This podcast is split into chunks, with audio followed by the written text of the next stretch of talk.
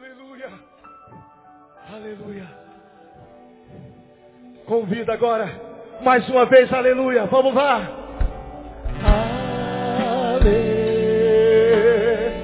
Aleluia.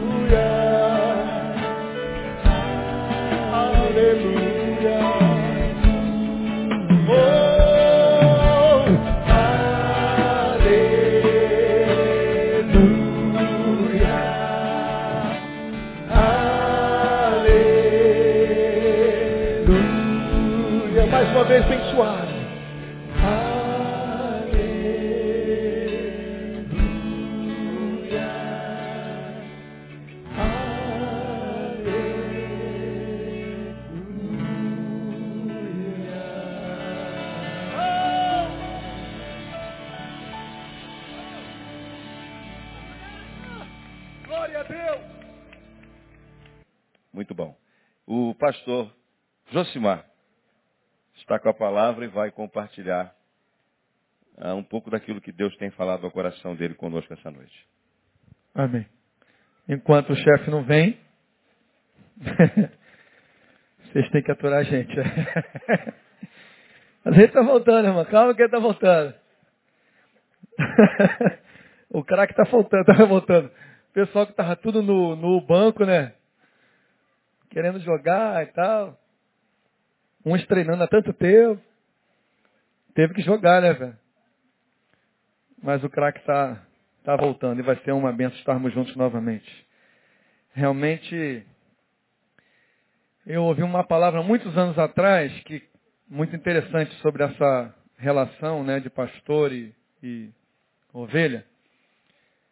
E a história de uma mulher que o marido dela saiu de manhã, entrou no supermercado e roubou uma carne.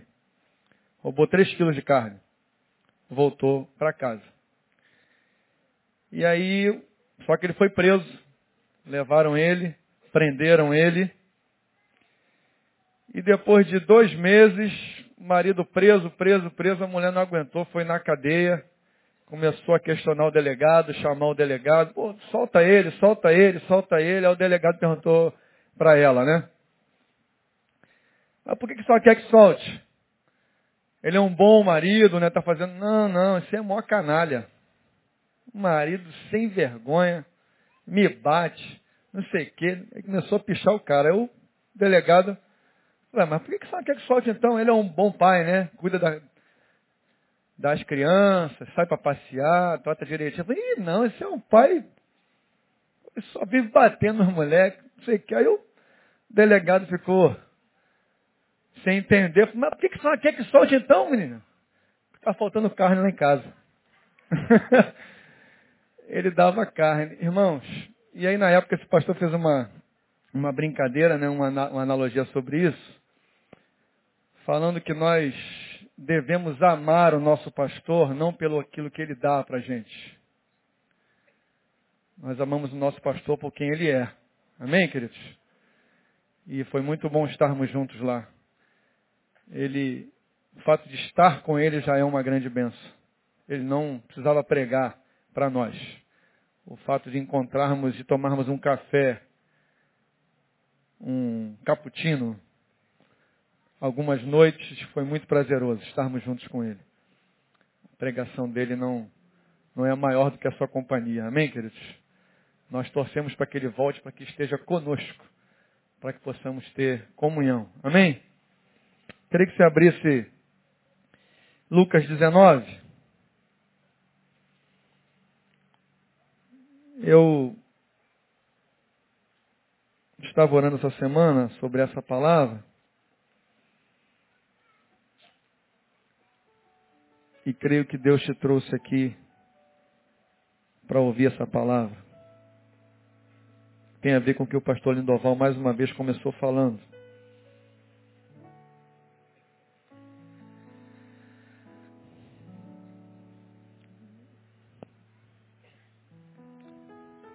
Jesus veio para que tivéssemos vida, né? Eu vim para que tenham vida e vida em abundância. E aí quando você pensa em ter vida e vida em abundância, o que, que passa pela sua cabeça? O que, que é ter vida em abundância? Dependendo do como você foi educado, tua visão pode mudar um pouquinho do que, que é vida, o que, que é vida em abundância. Mas e a palavra de Deus, que é o nosso, que é o nosso pão, que é o nosso norte, que é o nosso alimento? O que, que ela diz sobre vida abundante? O que, que é ter vida abundante? Todos nós queremos ter uma vida abundante. Amém, queridos? Você quer ter uma vida abundante? Todos nós queremos. Agora, o que é uma vida abundante para o Senhor? Para algumas pessoas é ter muito dinheiro, muitas propriedades. Para outros não precisa nada disso. E quando eu fiquei imaginando, hoje de manhã eu estava aqui no culto também imaginando, se Deus olhasse, se Deus olhasse não, Deus olha, né? Deus olhando para você hoje, né? Você sabe que Deus está aqui presente, o Espírito de Deus está nesse lugar.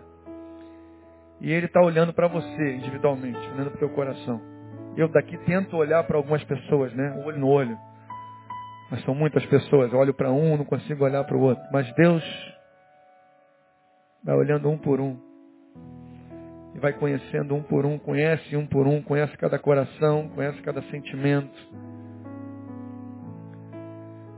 Nós estivemos num congresso de pastores, mais de 1.500 pastores reunidos. E como o próprio pastor Neil falou conosco e fala sempre isso aqui,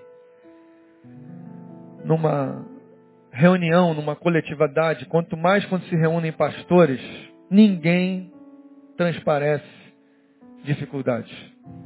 Parece que está tudo bem, parece que a igreja está sempre bem, parece que está tudo fluindo no Espírito e a bênção de Deus está sobre todos. Mas infelizmente não é essa a realidade, nem sempre. E hoje quando eu orava de manhã, quando eu estava no culto aqui de manhã adorando a Deus, pensando nisso, será que Deus olha para você? O que Ele vê? Como está seu coração? Como está a sua vida?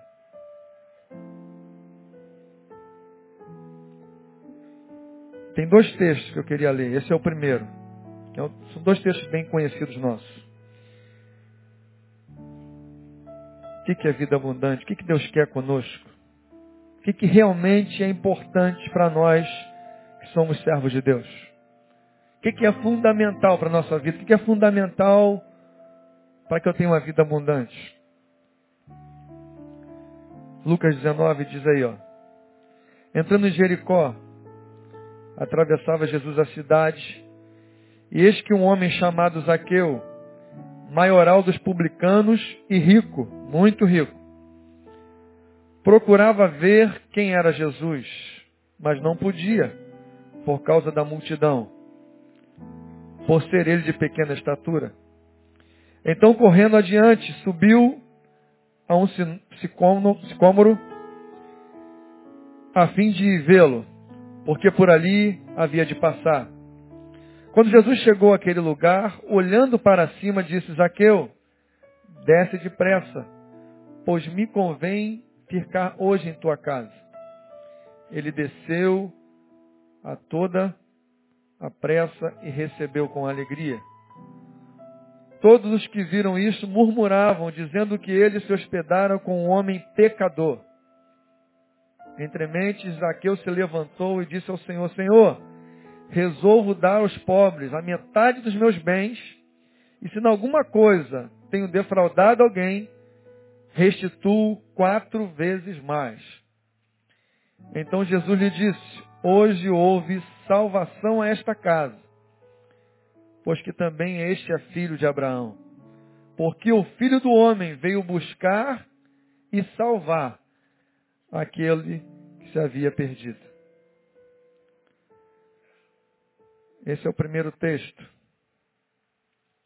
Segundo texto, Lucas capítulo 10.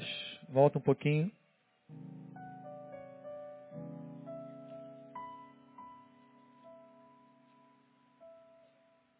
10, 38.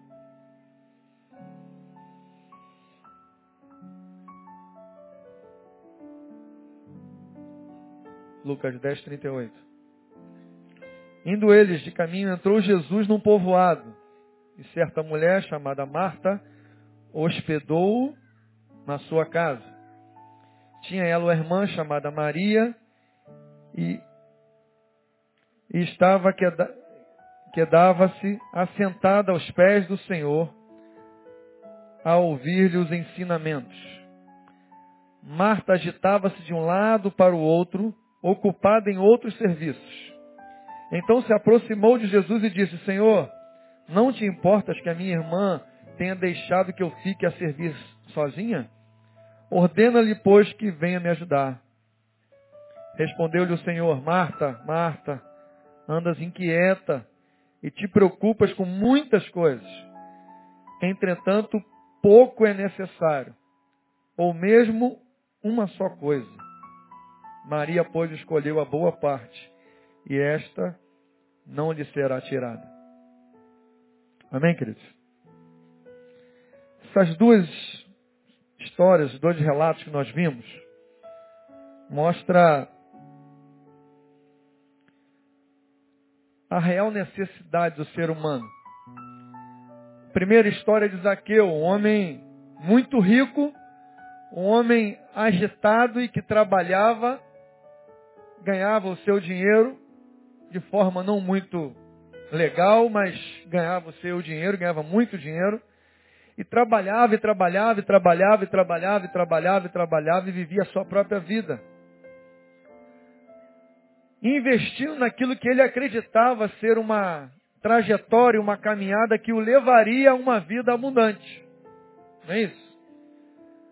Zaqueu talvez tenha decidido na sua adolescência, ó, vou, vou estudar, vou, vou, vou me esforçar, vou fazer média com algumas pessoas para conseguir um cargo desse público aí, e vou trabalhar. E vou ganhar muito dinheiro. E depois eu ganhar muito dinheiro, vou dar conforto à minha família, para meus pais, para minha mãe. Hoje eu cheguei em casa, estava acabando a entrevista do Paulinho, que joga no Corinthians, e ele falando da infância dele pobre. E todo garoto pobre que joga futebol, desde os 9, 10, 11, 12 anos, qual é o sonho dele? Vou ganhar dinheiro para dar conforto para minha mãe. Todo jogador pensa nisso. Quero ganhar dinheiro para tirar minha mãe de onde ela mora, da situação difícil que ela vive, para honrá-la, para dar uma vida abundante para ela. Muito conforto, muito dinheiro. Isso não é pecado, né? Só que nem sempre uma vida de muito conforto e muito dinheiro é uma vida abundante. Isaqueu é mais um desses que lutava para que isso acontecesse. Ia numa trajetória bem sucedida teoricamente, né? Conseguiu o seu lugar de destaque na sociedade e ganhava muito dinheiro. E essa luta o levou a uma vida corrida e uma vida desenfreada. E essa vida desenfreada pelo sucesso, pela tal vida abundante pretendida pela maioria da população, o levou para longe de Deus. Muito longe de Deus. E esse texto me chama a atenção também, queridos, porque eu tenho encontrado com algumas pessoas dentro da igreja. Talvez você esteja aqui hoje também. Talvez você seja um deles. Que está doido para alcançar uma vida abundante. Está lutando para conseguir uma vida abundante. Pelo menos nesse sentido. Porque sempre, você sempre ouviu falar que você seria feliz quando tivesse muitas coisas, muitos bens, muito dinheiro. Tivesse suas contas todas elas em dia, todas elas pagas, sobrando dinheiro no final do mês. É isso que a gente ouve aonde a gente vai. Talvez você esteja aqui hoje e tem muita gente vindo à igreja para alcançar esse tipo de vida abundante. Aí às vezes eu me surpreendo, o pastor Lindoval também se surpreende, alguns pastores se surpreendem com certeza. Quando a gente encontra alguém por aqui, pelo corredor, pela cantina, a gente começa a bater papo.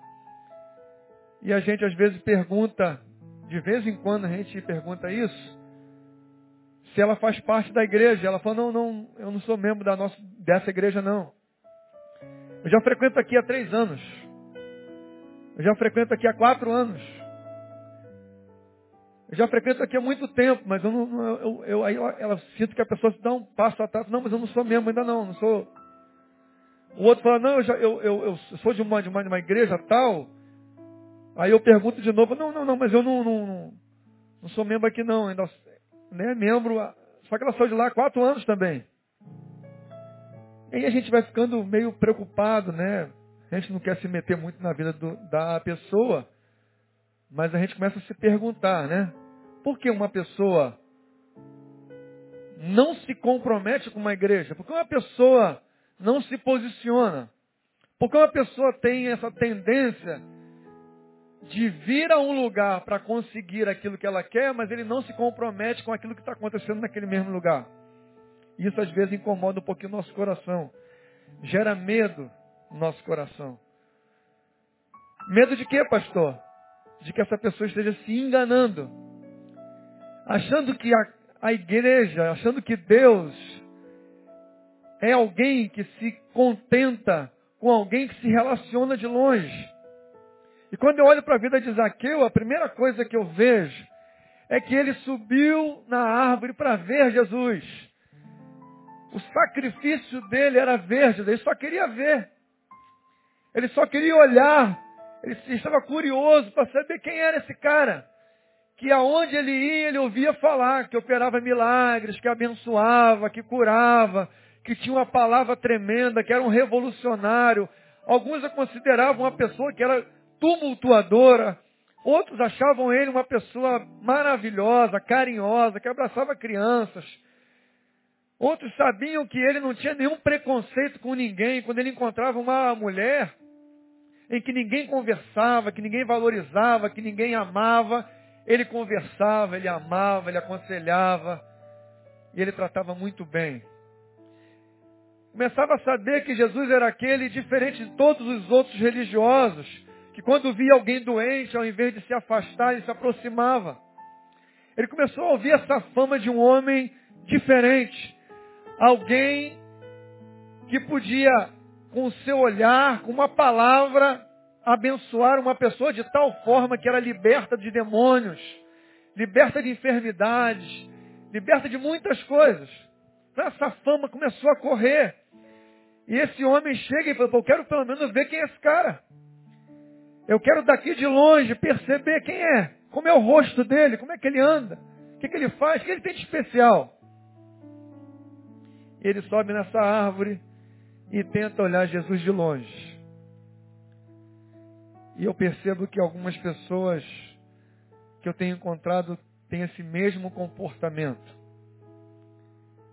Pessoa quer sentar escondidinho no cantinho da igreja não quer incomodar ninguém, não quer ser incomodado por ninguém.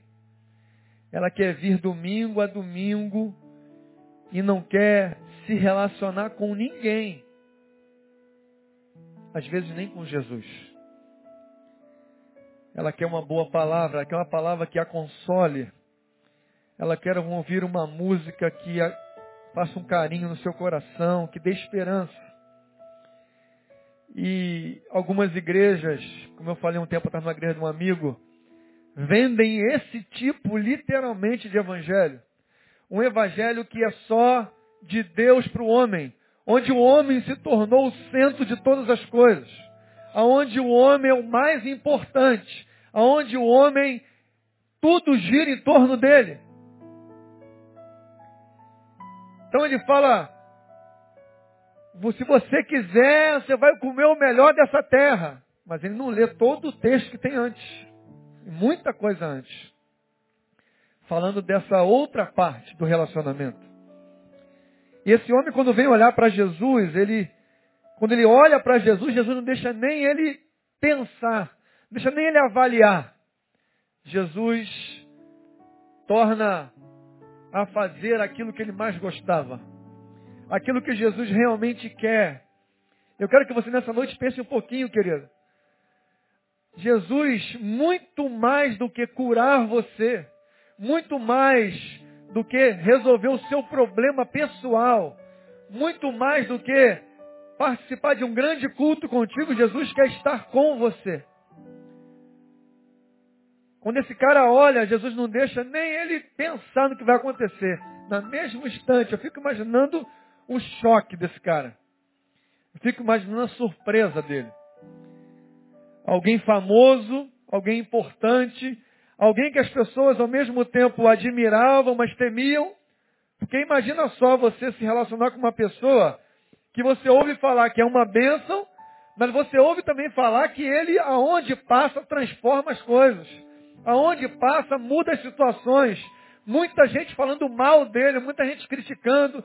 Havia comentários de todos os tipos. Então, uma pessoa tão conhecida e poderosa, quando alguém vai olhar, ele não quer que essa pessoa anote. Mas quando ele olha e quando ele dá a primeira olhada, Jesus olha para ele e chama ele pelo nome. Imagina que choque. Imagina que surpresa. Quando Zaqueu dá uma olhada para saber quem é, Jesus olha para cima e fala, Zaqueu, desce daí, cara. Pode descer. Quero ir para tua casa. Pode imaginar isso, querido? Eu quero ir para tua casa. Muito mal, muito mal, muito mal comparando. Seria Neil voltando daqui a algumas semanas. Aí vai vir aquele com certeza né, vai vir um pessoal querendo conhecê-lo. Que ouviram falar de todas essas histórias. Ele falou que já falaram que ele morreu. já, né? já falaram que ele foi para os Estados Unidos, já abandonou Betânia. Já falaram que ele foi para Cuba. Não, ele, ele, ele, não falou não, eu que imaginei que foi almoçar com Fidel Castro. Não falaram isso não. Já é meu acréscimo. Falaram de tudo. Aí a gente conversando, ele rindo e falou, rapaz, já me falaram tanta coisa.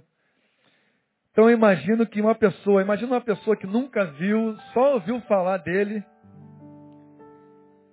Aí chega a semana que, no mês que vem o Neil chega aí, quando ele começa a pregar, o cara está aqui, espantado de saber quem é. Aí o Neil vira para ele e fala, você, fulano, chama o cara pelo nome. O cara já toma aquele choque, né? Aqui tem gente que já conhece no tempão, quando ele chama pelo nome, já toma já treme, né?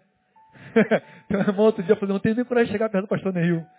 Eu fico tremendo todinho. Eu falei, por que, irmão? É porque ele é, ele é feinho assim mesmo, não tem problema não. Ele é feinho, mas não morde, né? A irmã, não, eu tenho medo dele danado. Mas por que, irmão? E ele chegasse aqui, irmão, chega mais. Vou lá na tua casa almoçar hoje. Ih, rapaz, que desespero, hein? Imagina, irmã. Quer não? A irmã falou, eu não, pelo amor de Deus.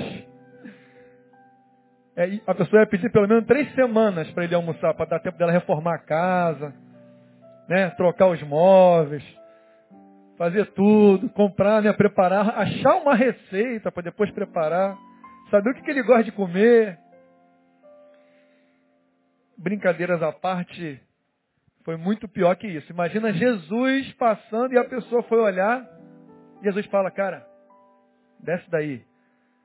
Vamos para tua casa almoçar junto. Eu imagino que o coração dele disparou, irmãos. Disparou e ele foi junto com ele. Foi junto com ele porque Jesus, na minha opinião, é o que ele mais quer que você faça. Jesus quer só se relacionar contigo. Jesus só quer ir para casa contigo. Jesus só quer andar contigo. Só isso. E como Zaqueu,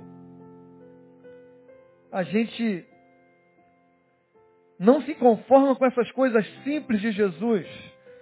A gente nunca imagina que Jesus vai tomar uma decisão dessa. Jesus nunca, a gente nunca imagina que Jesus poderia nos chamar para ir com Ele. A gente tem um momentos diários, né, de nos menosprezar de tal forma que eu acho que nós não somos merecedores desse amor. Nós não somos capacitados para almoçar com Jesus. Nós não somos capazes de andar com Ele. Parece que Ele está, que Ele não quer andar conosco. Mas quando a gente vê os relatos bíblicos, Jesus sempre parte para caminhar, parte para andar, parte para ter comunhão com aqueles que ninguém queria ter comunhão. Mas nós hoje ainda temos a mesma visão.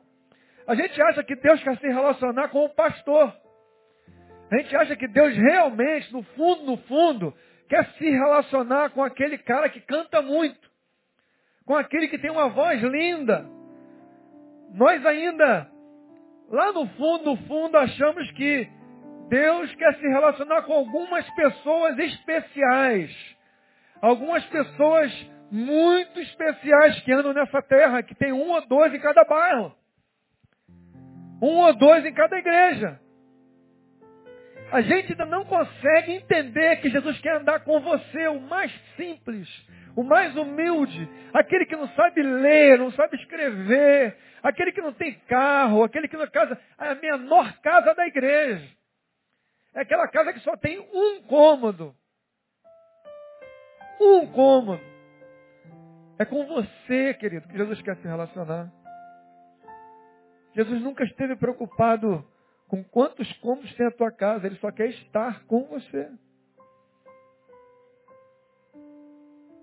Alguns anos atrás eu tomei uma leve pancada de uma ovelha, de uma irmã de 82 anos.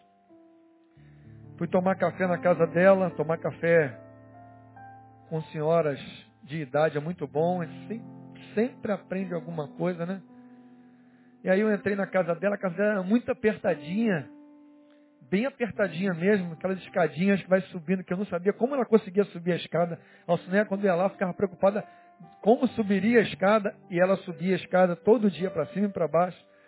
E a gente entrava na casa dela e a sala era bem estreitinha, o sofá, a televisão ficava menos de um metro. E aí você senta ali e fica, não, não, não se mexe muito, né? E ela foi lá, preparou o café, ela voltou. Ah, pastor, é, não repara não, minha casa é pequenininha e não sei o quê. Eu falei, não, mas que isso e tal. Descontraindo. Aí depois ela mesma entendeu o que ela falou. Falou assim, mas para que casa, casa grande, né, pastor? Para que casa grande? Daqui a pouco vamos estar numa mansão. Uma mansão celestial.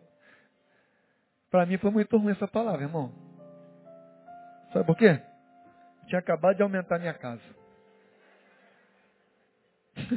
nem ela sabe o que ela fez comigo. ela nem percebeu, ela foi falando naturalmente. Ela não estava me exortando porque ela sabia que eu tinha construído.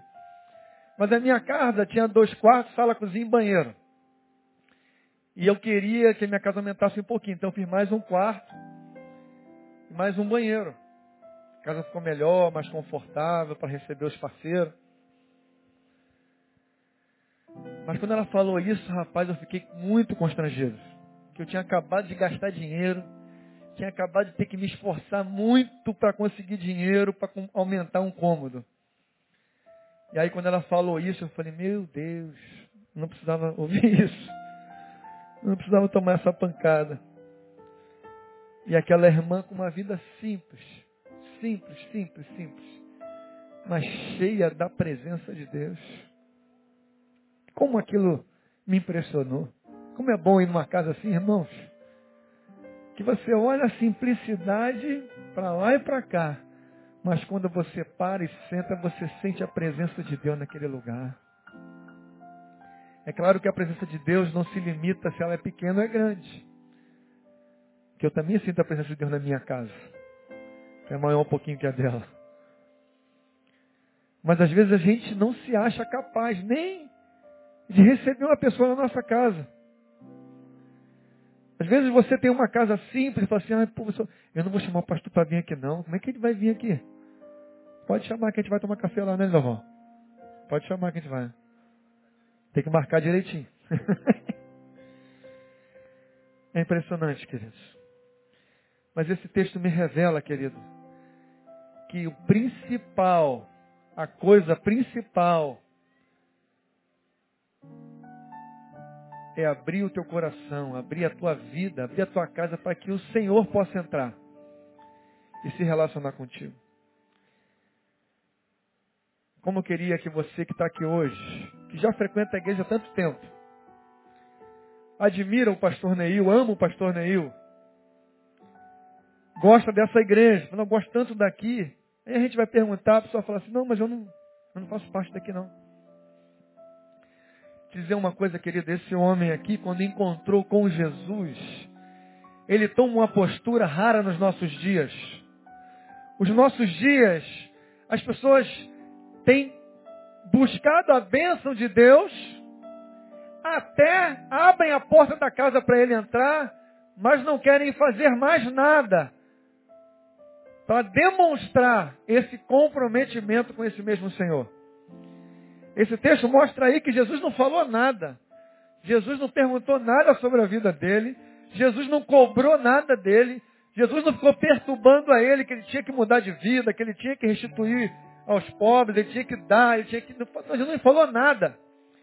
Mas esse homem, quando ele realmente se encontrou com o Senhor, esse homem mostra para mim e para você que quando alguém se encontra com Deus de verdade e deixa com que ele entre na tua vida, quando você deixa que ele entre na sua história, quando ele entra de verdade no teu coração e você deixa de ser espectador para ser alguém que anda com ele, alguma coisa acontece dentro de você. Alguma coisa acaba mudando. Não precisa ninguém falar contigo, não precisa ninguém ficar te perturbando. Não precisa ninguém ficar falando que você tem que fazer, o que não tem que fazer. O Espírito Santo de Deus entra em você e começa a provocar mudanças na tua vida, querido. É uma incoerência alguém falar, não, eu, eu, eu conheço a Jesus. Mas quando você conhece a Jesus, automaticamente o Espírito Santo de Deus começa a habitar em você. O Espírito Santo de Deus começa a provocar mudanças no teu dia a dia. Por isso eu queria te despertar para isso essa noite. Se você acha que frequenta a igreja há algum tempo, se você acha que até faz parte da igreja Betânia, mas esse relacionamento não é o suficiente para que provoque na tua vida mudanças, tem alguma coisa errada, irmão. Tem que mudar algumas coisas. Como nós vamos falar sempre aqui, não é a roupa, não é nada disso.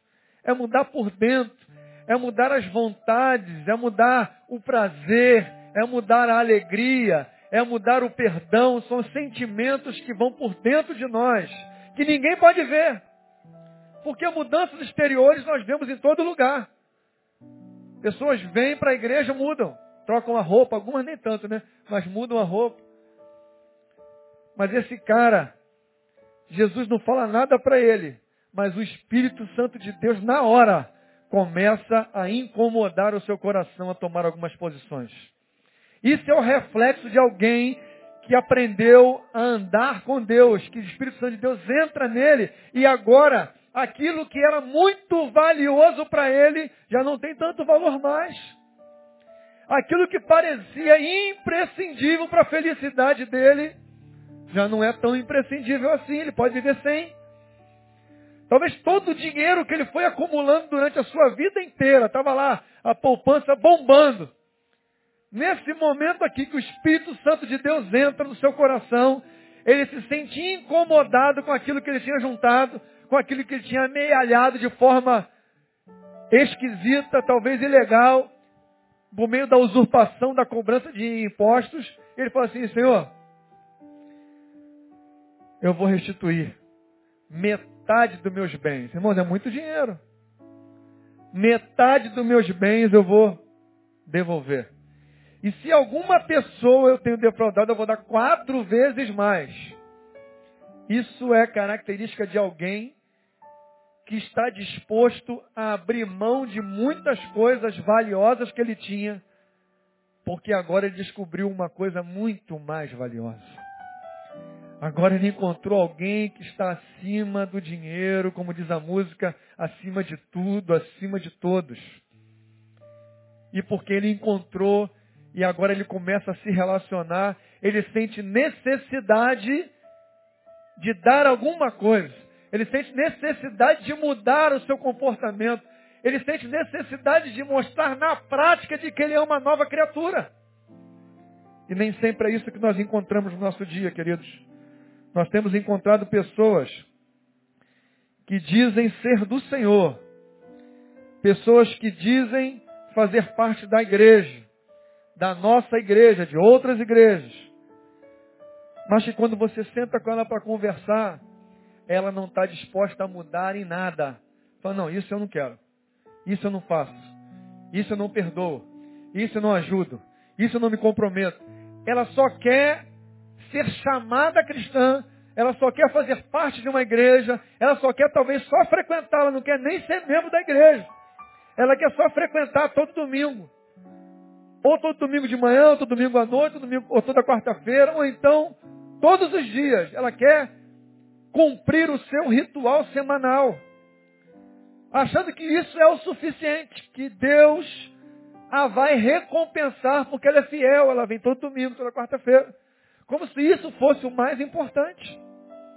Mas esse texto me mostra que existe algo mais importante, queridos.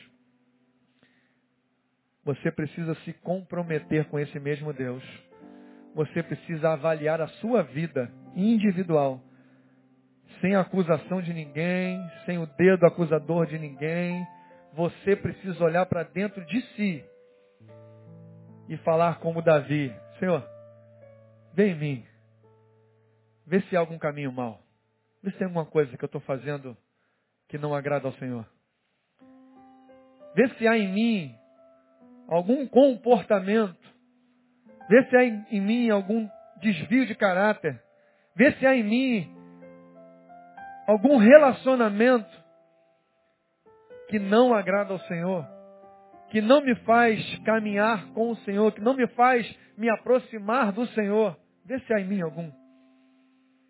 Avalia para mim, me ajuda a ver isso. Porque eu estou disposto a abrir mão disso. É o reino de Deus, querido. E eu queria que nessa noite você meditasse nisso.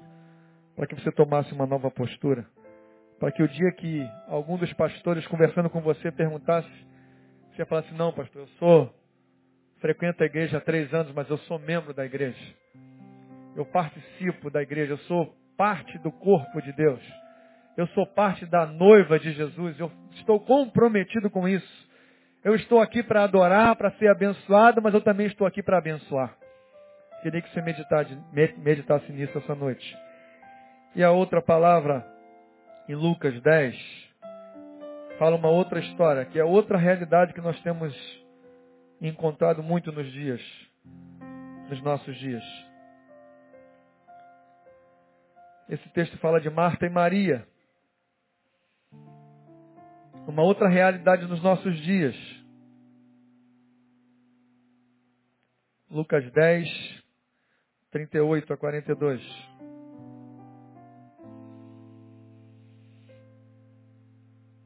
Jesus entra no povoado e certa mulher chamada Marta hospedou-se e hospedou-se em sua casa.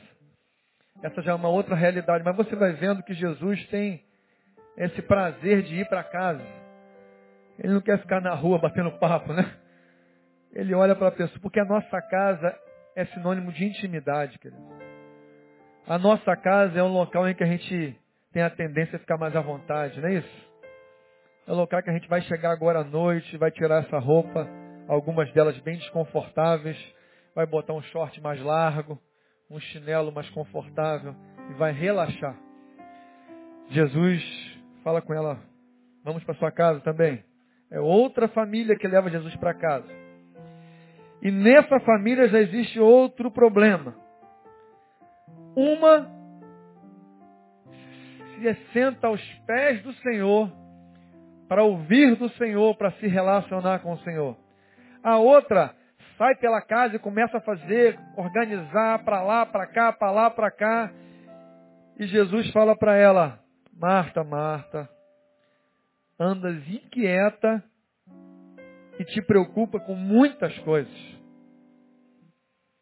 O problema não é o serviço. Todos nós temos que chegar em casa e fazer alguma coisa, né? Temos que cuidar das nossas coisas, temos que trabalhar. Amanhã vamos trabalhar e a vida é assim. Mas nós temos encontrado com pessoas, com irmãos em Cristo, que trocaram a comunhão com Deus pelo serviço, queridos. Talvez seja essa a tua história. Você trocou a comunhão com Deus pelo serviço para Deus. Esse é um perigo dos nossos dias. Dentro da própria igreja, dentro do reino de Deus, existem pessoas trocando a comunhão com Deus pelo serviço para Deus. E o serviço para Deus não é o suficiente. O serviço para Deus tem me mostrado ao longo da história que é possível trabalhar para Deus, produzir para Deus, tocar para Deus, cantar para Deus, trabalhar mesmo literalmente, vir aqui, botar pedra, limpar o chão, trabalhar em todas as áreas da igreja, pessoas que trabalham em quatro, cinco ministérios. Ele dedica a sua vida toda ao trabalho do Senhor. E eu tenho encontrado com pessoas que eu vi a história todinha dela trabalhando na igreja, trabalhando no reino. Quando eu encontro hoje, eu me surpreendo, quer dizer, não me surpreendo tanto, mas fico espantado de ver como a pessoa está longe de Deus. Conheço alguns amigos e amigas que foram professores comigo em escola dominical há 20 anos atrás. Pessoas que se dedicavam domingo, quarta-feira, terça-feira, segunda-feira, elas vinham à igreja todo dia, cara. Mas trabalhavam muito. Eram dedicadas àquela pessoa que você podia contar. Falou assim, pô, precisamos de alguém para fazer isso. Liga para fulano que ele vem. Ela vinha. Precisamos de outra. Ela pode ligar que ela vem, ela dá um jeito, ela resolve. Ela vai fazer, ela não vai fugir do trabalho. E ela fazia, fazia, ele fazia, fazia, fazia. Há um tempo atrás fui na casa dessa pessoa, quando nós sentamos para conversar, eu fui percebendo o quão longe de Deus ela estava. O quão longe da vontade de Deus. Já não queria mais nada com as coisas de Deus. Cansou do serviço para Deus. Porque só serviço para Deus cansa, querido. Talvez você conheça alguns que já estiveram conosco aqui trabalhando, trabalhando, trabalhando, dedicado. Que cadê? Onde estão? Aí nós nos surpreendemos. Como é, como é que pode? Cadê fulano? Aí você encontra com ele depois de muito tempo. Ele falou, pô, cara, ó, nem fala de igreja comigo. Nem fala esse negócio de Jesus comigo. Eu quero, eu quero, quero curtir a vida. O cara tem a cara de pau de falar assim, eu quero ser feliz. Porque para ele a igreja se tornou um local de infelicidade, não de felicidade. Nós conversamos sobre isso. E quando para nós é um imenso prazer vir à igreja, e estar com os irmãos, em ter comunhão, para algumas pessoas é um tremendo sacrifício. É um tremendo esforço de sair de casa para vir à igreja. Quando você aprende a estar com o Senhor, vir à igreja é uma benção. Agora, quando você aprende só a trabalhar para o Senhor, a igreja vai se tornando um local de cansaço, de desgaste, de esforço, de trabalho, mas que não há mais prazer. Pode acreditar, querido. Tem pastores assim. Existem pastores que só não largaram ainda porque eles não têm coragem. Neil já falou sobre isso aqui algumas vezes. Pesquisas internacionais mostram que não sei quantos por cento dos pastores só não largam a igreja porque não tem o que se sustentar. Como ele só sabe ser pastor, ele fica sendo pastor sem vontade, sem prazer, sem alegria, porque ele depende do salário. Por incrível que pareça. Isso é possível acontecer comigo e com qualquer um de vocês. Cuidado, queridos. Eu queria que você entendesse hoje, quando Deus me mostrou isso hoje de manhã também, que você precisa aprender a andar com Jesus, a deixar Jesus ir contigo para a tua intimidade, para a tua casa. A palavra é muito simples. Eu queria ser o mais simples possível nessa noite. A palavra é estar com Jesus, é andar com Jesus, é descansar com Jesus. A gente vai cantar agora uma música. Teu dia foi corrido, churrasco, almoço. Eu sei que você está aqui hoje, tem gente que está aqui hoje cansado, muito cansado. Tem gente que durante a semana ficou agitado, trabalho, faculdade, correndo para lá e para cá. Querido, cuidado. Muito cuidado. O difícil é descansar no Senhor. Pastor Lindoval começou falando sobre isso também. Quando você se relaciona com Deus de verdade, você vai começar a descansar nele. Nós não conseguimos descansar no Senhor porque nós não o conhecemos direito. Nós não conseguimos descansar no Senhor porque nós não sabemos a sua vontade. Quando as ocasiões adversas vêm sobre a nossa vida, quando nós sabemos qual é a vontade de Deus, mesmo quando ela é adversa, nós conseguimos descansar no Senhor.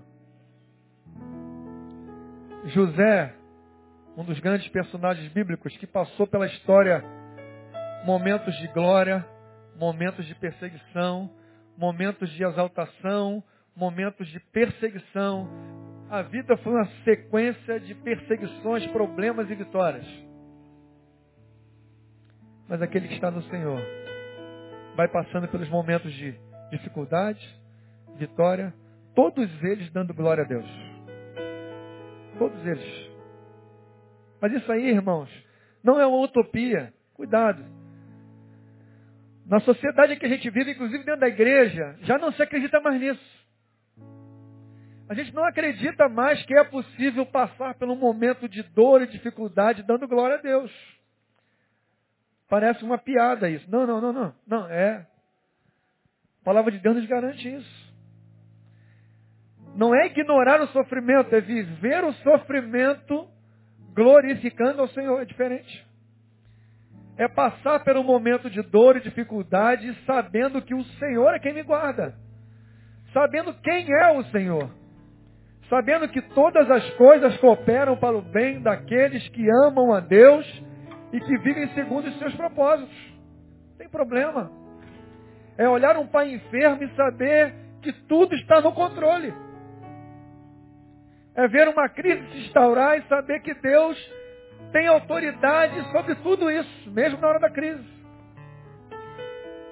Agora só consegue passar por esse momento e continuar lutando, e continuar caminhando, e continuar adorando, e continuar vivendo na presença de Deus quem começa a conhecê-lo. Não adianta ficar só lá de cima olhando. Se você ficar só de cima olhando, querido, não dá. Porque muitos de nós têm sucumbido na hora da dificuldade. Porque muitos de nós têm ficado prostrado na hora das batalhas. Porque muitos de nós não têm conseguido ultrapassar os momentos de crise. Só que nós vimos eles todos os domingos aqui, ó. Todos os domingos. Mas embora eles estivessem aqui todos os domingos, eles estavam de cima da árvore, só olhando. É, realmente Deus é bom. Realmente Deus operou milagre na vida do irmão. Oh, que palavra maravilhosa. Olha que cântico, esse cântico mexeu com o meu coração. Olha só que palavra, essa palavra me fez chorar. Não adianta nada, querido. Eu vendo o esporte espetacular hoje, no finalzinho, quando eu vi o testemunho do Paulinha, sua mãe, eu chorei também. Choro fácil, graças a Deus. Muitas coisas me fazem chorar. Muitas coisas. As coisas que não vão mudar a minha vida. Não mudam a minha história. É diferente de quando você vai para sua casa, para sua intimidade. Chega na intimidade e chama o Senhor para estar sentado contigo. Na intimidade. E aprender a descansar no Senhor. Vamos ficar de pé. Nós vamos cantar essa música. Eu queria que você hoje cantasse com todo o seu coração e confessasse ao Senhor que você tem andado agitado para lá e para cá, impaciente, preocupado, ansioso. E a palavra diz: Não fiqueis ansiosos por coisa alguma, pelo que a vez de comer, a vez de beber, a vez de vestir. Você precisa descansar no Senhor, querido. O Senhor é local de descanso. A comunhão com Ele é local de descanso. Você precisa aprender a descansar no Senhor. Mas para descansar do Senhor não pode ser um telespectador, você tem que se aproximar dele, você tem que se comprometer com ele, você tem que entregar a sua vida a ele, deixar que o Espírito Santo more dentro de você. Esse Espírito Santo vai mudar, esse Espírito Santo vai abençoar a sua casa, esse Espírito Santo vai fazer você abrir mão de algumas coisas que te afastam de Deus. Esse mesmo Espírito Santo vai mover você, vai te mostrar os pecados, vai te mostrar as angústias e vai te livrar de todas elas. Esse mesmo Espírito Santo vai mudar o seu caráter. Esse mesmo Espírito Santo vai mudar a sua casa, a sua família. Vai mudar você em primeiro lugar. Oh Deus, em nome de Jesus, nós queremos que nessa noite o teu Espírito Consolador, o teu espírito amoroso, o teu espírito carinhoso venha abraçar a nossa vida. Nós queremos descansar em Ti, Senhor. Aleluia. Adore ao Senhor. Não tenha sobre ti um só cuidado, qualquer que seja. Pois um, somente um, seria muito para ti. É meu, somente meu, todo trabalho.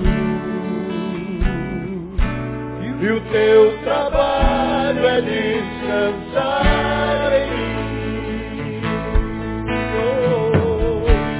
meu, somente meu, todo trabalho. E o teu trabalho é descansar em mim.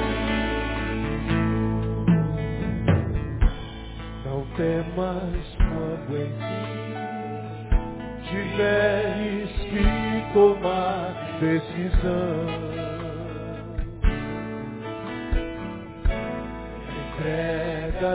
Tudo a mim, confia de todo o coração. Oh,